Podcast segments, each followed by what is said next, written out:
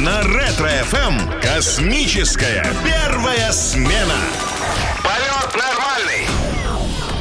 Добрейшего всем утреца! Здравствуйте! Ну что, друзья, у нас в разгаре космической недели на Ретро-ФМ. Мы готовимся отметить 60-летие с момента полета Юрия Гагарина в космос. Э, ну и людей, непосредственно связанных с космосом, э, к себе в гости заманиваем. И вот сегодня э, серьезный человек попался в нашей сети. Впервые в первой смене начальник Центра подготовки космонавтов имени Юрия Гагарина, заслуженный летчик-испытатель нашей страны, герой Российской Федерации, кавалер Ордена Мужества Павел Николаевич Власов у нас в гостях. Павел Николаевич, доброе утро. Доброе утро. Мы вас поздравляем с наступающим Международным днем космонавтики. Э, Вот начинаем уже отмечать э, сегодня четверг, да, в четверг уже гуляем по этому поводу по полной программе. Размещайтесь, приземляйтесь, чувствуете себя как, как дома в космосе практически. Спасибо. А скажите, а вообще планируются какие-то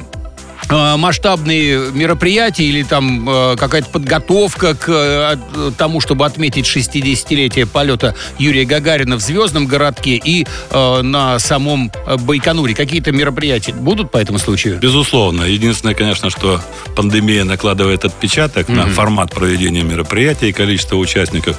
Но пройти мимо такого события, как вы понимаете, мы не можем. Не имеем права не вспомнить наших ветеранов, не пригласить их на это мероприятие. Ну и действующих сотрудников и жителей Звездного городка и Байконура поздравить с такой выдающейся датой. Хорошо, но вопрос такого все-таки э, празднично-праздничного характера. Банкет-то планируется? Не банкет, а фуршет, так скажу, осторожно, фуршет. А, а там уже как фишки лягут. Инициатива э, масс, она всегда как бы превосходит все эти самые предположения и сценарии. Э, Ясно. А вы будете по принципу, знаете, когда вот говорят, если э, начальник э, не может предотвратить все это дело, он должен во- возглавить. Вы по такому принципу поступаете? Не я это правило придумал, не мне его и отменять. Вот, вот это я понимаю, вот это руководство. А отправите ли экипажу МКС какие-нибудь подарки в честь юбилея? Ну, сейчас 9 апреля, в канун, стартует Союз МС-18. Ребята уже на Байконуре готовятся. Естественно, что специальные посылки, так сказать, на борту имеют место. Практически Новый год у космонавтов наступит 12 апреля. А уже в сентябре 2021 года планируется отправить на орбиту актрису и режиссера для съемок первого фильма в космосе. Получается, на подготовку всего 5 месяцев. Э, Вы разработали для них какую-то специальную программу? Да, безусловно, и одна из целей этого проекта это в том числе э, разработка и отработка методик подготовки непрофессиональных э, космонавтов в максимально сжатые сроки. При этом мы уверены в том, что весь необходимый объем знаний и навыков для того, чтобы безопасно совершить этот полет, он будет выполнен. А вот по поводу отбора э, а- актрис, э, вы принимали участие в, в кастинге? Нет, я не принимал участие в кастинге. Наши, наши специалисты, профессионалы из медицинского управления и смежных организаций, в первую очередь медики, они больше. Ну, кастинг в классическом понимании это первый канал. Вы, кстати, можете нам раскрыть имя э, актрисы, которая... Я воздержусь пока. Можно? Ну, зачем? Ну, да интересно просто. Не имею права. А. Интрига должна сохраниться. Должна Хорошо. сохраниться интрига. Ладно, интригу подвесили, пусть висит тогда. Э, Но мы продолжим э, по поводу женщины космоса разговаривать. В нашем отряде в российском сейчас одна э, женщина. Э, А почему только одна? И вообще, много ли женщин, много ли девушек хотят стать космонавтами, записаться в отряд? Ну, я бы сказал так. От общего количества реально поданных заявлений, обращений и э, по тем, по которым не просто позвонили, а можно, нельзя, а уже началась подготовка документа, женщины где-то составляют порядка 10-12%, не более. Поэтому вот, увы, мы хотим, чтобы женщин у нас было больше. Мы даже чуть-чуть правила, э, требования входные чуть-чуть снижаем. Сейчас и физ подготовки и так далее. А может быть, какие-нибудь, я не знаю, заманухи там для них организовать, там, э, ну, например, парикмахерскую открыть на МКС, ну, чтобы там салон красоты, чтобы, типа, вы, вы можете, дамы, и там э, ногти наращивать, там, да. Ну, э, погенерируйте такие креативные идеи, а мы посмотрим, что, чем из этого можно привлечь в космос на шестилетнюю подготовку, чтобы через шесть лет полететь в парикмахерскую. А что, неплохое. Здесь же к специалисту не записаться бывает перед там праздниками, а так раз в космос быстренько. Рассмотрим, рассмотрим. Это хорошо. А скажите, пожалуйста, а вы лично проходили испытания на каких-нибудь космических тренажерах? Прокатиться на них пробовали, тестировали? Ну, да, в какой-то части там, естественно, что без задач космонавтов, там, на невесомость, например, я летал, но там космонавты тренируют в том числе этапы одевания скафандров, условия невесомости. У меня, конечно, была другая задача, познавательная в этом плане. Вот, для того, чтобы просто понимать, что это такое. А от этого удовольствие можно какое-то получить? Или м, там не до этого? Не, ну, огромное удовольствие, вам скажу. Это настолько необычно, настолько хочется еще и еще. Вот это да. А вот те самые-самые первые, ну, всевозможные страшные центрифуги, барокамеры, которые мы видели в кино, они где-то сохранились? Ну, я бы сказал так, их современные братья сохранились, потому что направление исследований, вращающиеся кресла для проверки вестибулярной устойчивости и тренировки, барокамеры, сурдокамеры, это все есть, это все работает и прочее. Только они преобразились, они современные. Наша центрифуга, вот основная центрифуга сегодня, это конструкция массой 300 тонн вращающаяся с радиусом вращения 18 метров. Это в те времена, много. в те времена даже представить себе такую конструкцию невозможно было. А сегодня там размещается экипаж, и они работают как в реальном космическом корабле, повторюсь, на этапах выведения и спуска. А, а, я не знаю, там покататься, допустим, за, за деньги можно на такой штуке? Ну, в принципе, у нас в Центре подготовки космонавтов проводи- проводятся экскурсии, проводили, сейчас был перерыв в связи с пандемией, а так, в принципе, любопытствующим такая возможность предоставляется. Часто- Что это можно экскурсии. А Часто пробуют, скажем так, посетители, которые не готовы к этому? Я бы сказал так, пробую. Эффект. Вот если говорить об экскурсиях, эффект разный. Но мы же, мы же гуманисты, мы на, на такие максимальные нагрузки, как космонавтов, мы никогда не нагружаем людей. Мы обязательно оцениваем состояние здоровья его до начала э, тренировки, так скажем, или ознакомительной тренировки. Для храбрости там что-нибудь пассажиру нет? Это, это противопоказано категорически. Вот. И нормируем нагрузку, там небольшую, умеренные перегрузки, но общее впечатление человек точно совершенно получает. Ну, и мы понимаем, что впечатления разные. Разные. Все знают знаменитого робота Федора.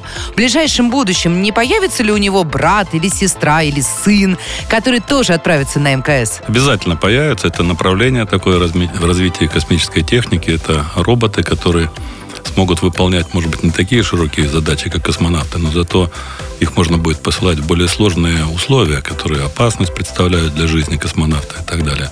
И потом космонавты нуждаются в поддержке, особенно там вот при внекорабельной деятельности, то есть при выходах на внешнюю пове- поверхность э, Международной космической станции. Здесь такой помощник, который мог бы быстро, безопасно доставлять необходимое оборудование в, нужные, в нужную точку, так сказать. Вот это такая существенная помощь. Ясно. Значит, такой персонаж, как R2-D2 в «Звездных войнах» э, обязательно будет. Там вслед за космонавтами везде там шастать по, по Луне. А может и впереди. А может быть, да. Сначала он Да. пройдет, он скажет, безопасно.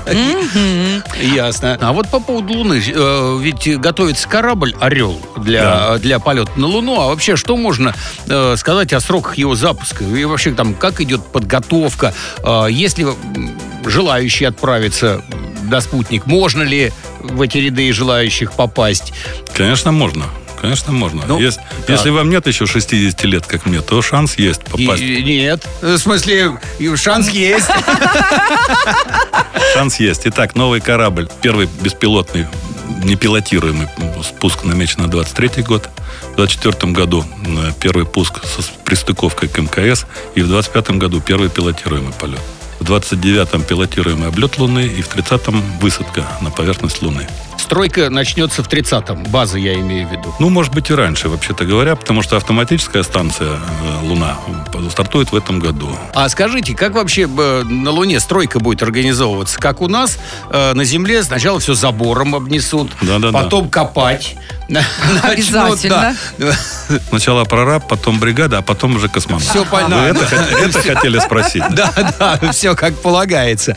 Э, Вы ведь учились в Харьковском авиационном училище. Его закончили Алексей Леонов, Владимир Васютин, Александр Волков и многие, э, многие другие космонавты. А у вас было желание пойти по их стопам?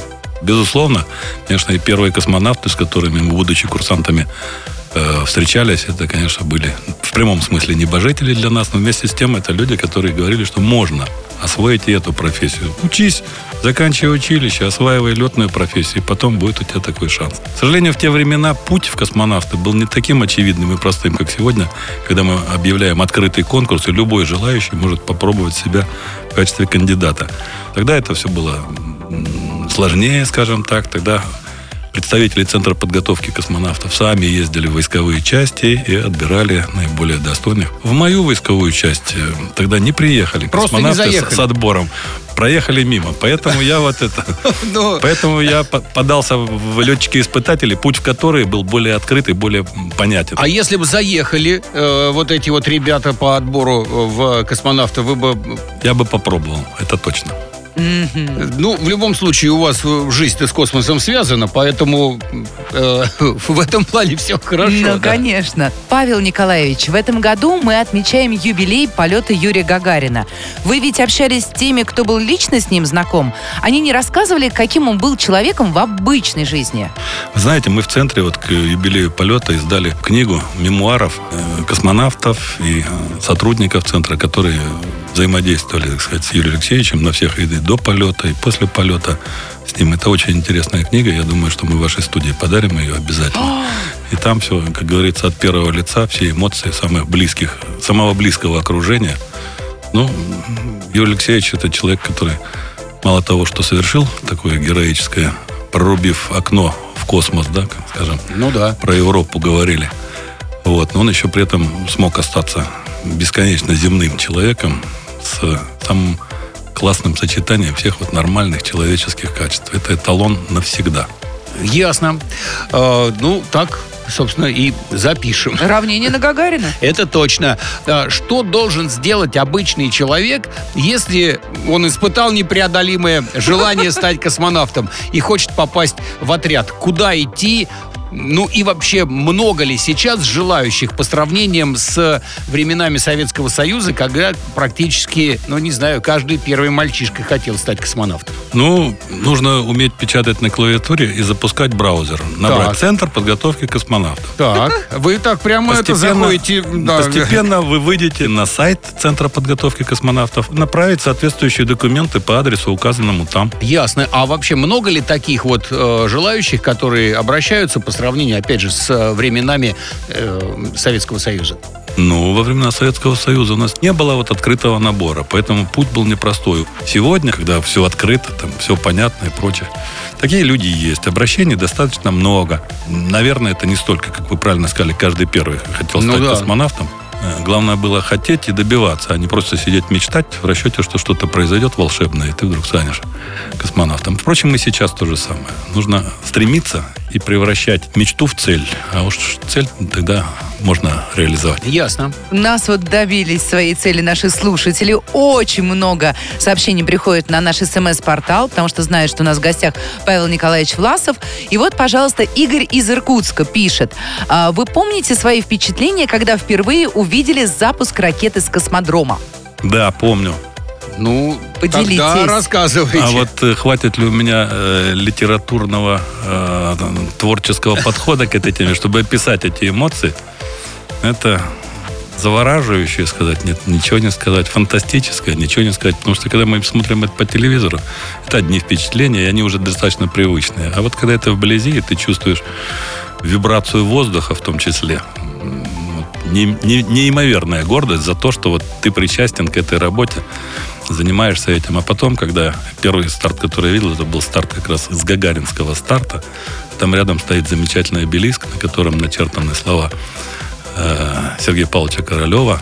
На этом месте 4 октября 1957 года гением советского человека начался дерзновенный штурм космоса. Это все просто трепет. Трепет, наверное, это самое точное описание этих чувств. Ну, ясно. Но когда не хватает слов, чтобы описать, это надо пользоваться, вот как Юрий Никулин описывал блондинку в бриллиантовой руке. Как она выглядит? О, Ну, наверное. О! Это надо увидеть. Это невозможно описать. Я много слышал описания, но вот когда увидел, прочувствовал все это, это Скажите, это правда, что в некоторых домах звездного городка нет квартир с номером 13? Да, это правда. Ага. Первые дома, с которых начинался «Звездный городок», там действительно есть квартира номер 12А. А лично вы суеверный человек? Скорее нет, чем да. Скорее нет. Как-то так суеверия в прошлой жизни были, но потом жизнь заставила там все это, все это пересмотреть. Но традиции предпочитаю сохранять. Ну, Вот. вот. это правильно, конечно. А скажите, вот уже, э, скажем так, понятие космический турист, этим никого не удивишь. А воздушные туристы есть? Я, собственно, к чему клоню? Вы, когда э, были летчиком-испытателем, когда летали на борт, как кого-нибудь брали к себе, так, я не знаю, покатать или Ну. там, окрестности пока- показать? Да, это было, была такая практика. В 90-е годы у нас был прямо бум авиационных туристов, особенно зарубежных, которые могли себе позволить заплатить деньги там, за полет на МиГ-29 или... Ну, это МиГ-20. серьезный самолет. А в этом и была фишка. Что там на Боинге он купил билет и А, ну, в принципе, да. А здесь у меня один из личных рекордов был. Я летал с девушкой, 60-летней девушкой, которая была первой женщиной Японии, которой выдали водительские права. И она мне сказала, что я была первой женщиной Японии, которой выдали права и разрешили управлять автомобилем. И я тогда себе сказал, что я буду первой женщиной, которая полетит на истребителе. И она полетела на истребителе МиГ-23. Вот и реализовала свою мечту. Ну и Обалдеть. как она там себя ощущала? Нормально. Ну, как обычно, там командир должен спрашивать о самочувствии у, у такого пассажира, да, поскольку я не шибко в японском, Ну а да, она, вот а как она вы? не шибко в русском и английском, поэтому у нас весь полет был так, Рейко, how are you? Она мне отвечала, окей. И так 40 минут. Поговорили, называется. Интересная беседа. Да. Она там не кричала «Бонзай!»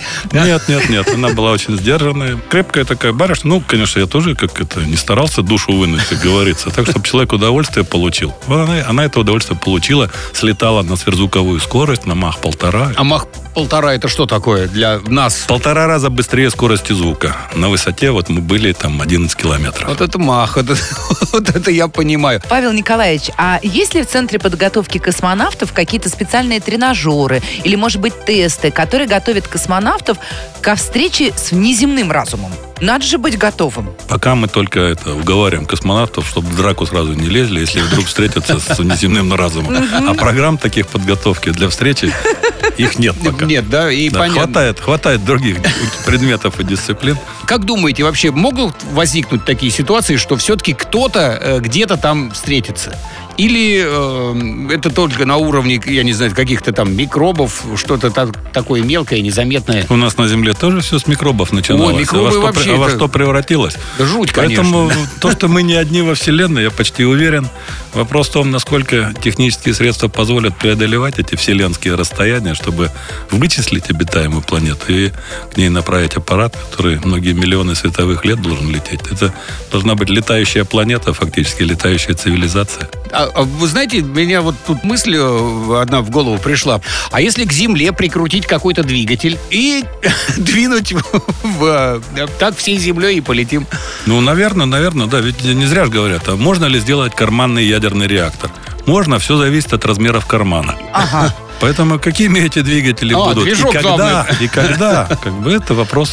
Я к тому, что запатентовать тогда мне надо. Да срочно патентуй. Мне эта мысль пришла, думаю, почему вам не Да, запатентовать эту идею? Да. Павел Николаевич, а поздравьте, пожалуйста, всех землян, может быть, даже и инопланетян с наступающим Международным днем космонавтики. Дорогие друзья, уважаемые соотечественники, да и все люди всей нашей планеты, которые неравнодушны к возможностям и перспективам, которые дает исследование космического пространства. Я всех поздравляю с этой знаменательной датой, когда Юрий Алексеевич Гагарин впервые преодолел земное протяжение и выполнил первый полет продолжительностью 108 минут. Все, что мы умеем сегодня, это все началось с того волнительного момента, когда состоялось это уникальное событие. Это предмет нашей национальной гордости. Мы э, какой-то период времени вместе с экономикой тормозили в этом плане, но сегодня мы движемся, движемся надежно в будущее, строим новые космические корабли, строим новые ракеты, строим новый космодром, и э, Россия навсегда будет великой космической державой. я приглашаю всех пробовать себя в космической отрасли. Это самое фантастическое, что может быть, увидеть результаты своего труда, а может быть и увидеть и себя в космическом корабле, который движется к Луне, который движется к Марсу, возвращается благополучно. Мечтайте, превращайте мечту в цель и добивайтесь реализации своей цели. С праздником, уважаемые поклонники авиации и космонавтики. Спасибо вам большое за поздравления. Э, спасибо большое за то, что вы в своем плотном графике э, нашли время и заглянули к нам первую смену на Ретро ФМ. Вам удачи. Будет время, заходите к нам просто так. Посидим, чайку попьем, поговорим о жизни. С вами было очень интересно. Э, друзья, напоминаю всем, что у нас сегодня в гостях был Павел Николаевич Власов, начальник Центра подготовки космонавтов имени Юрия Гагарина, заслуженный летчик-испытатель, герой Российской Федерации. Разговор получился просто обалденный и фантастический. Все, пока, ребята. Э, Павел Николаевич, вам еще раз огромное спасибо. До свидания. Спасибо вам. Удачи. Спасибо. Космическая первая смена.